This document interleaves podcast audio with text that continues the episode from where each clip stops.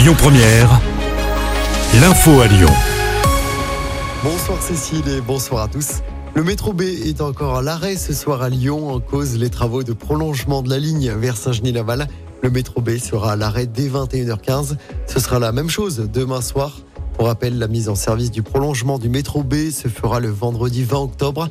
À cette date, deux nouvelles stations seront desservies par ce métro, Oulin Centre et Saint-Genis-Laval, hôpital Lyon-Sud. Deux campagnes de vaccination ont débuté ce matin, celle contre les papillomavirus dans tous les collèges pour les élèves de 5e, vaccination qui n'est pas obligatoire. Et puis c'est aussi le début de la campagne de vaccination contre le Covid-19 pour les personnes les plus à risque.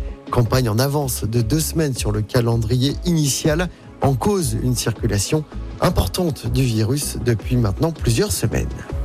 Le groupe Casino a réalisé la cession de 61 de ses magasins Intermarché. L'opération permet à Casino de réduire son endettement. Au total, le groupe va céder 119 magasins à Intermarché. Et puis la dématérialisation des tickets restaurants dans trois ans, Olivia Grégoire, la ministre déléguée chargée des petites et moyennes entreprises, l'a annoncé ce matin.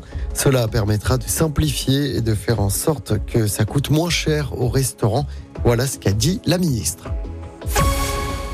On parle de sport euh, en basket d'abord. Je rappelle que l'Asvel n'est plus invaincu cette saison. Le club Villeurbanais a concédé sa toute première défaite de la saison hier soir, défaite 87 à 79 contre Monaco à domicile à l'Astrobal. En football, l'OL féminin a remporté le choc face au PSG hier soir en championnat. Victoire 1-0 des Fenotes. Nos Lyonnaises sont premières à égalité de points avec le Paris FC au classement.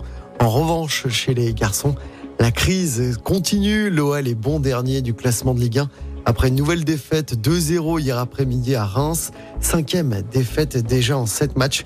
Les Gones qui joueront dimanche après-midi face à Lorient du côté du groupe Ama Stadium.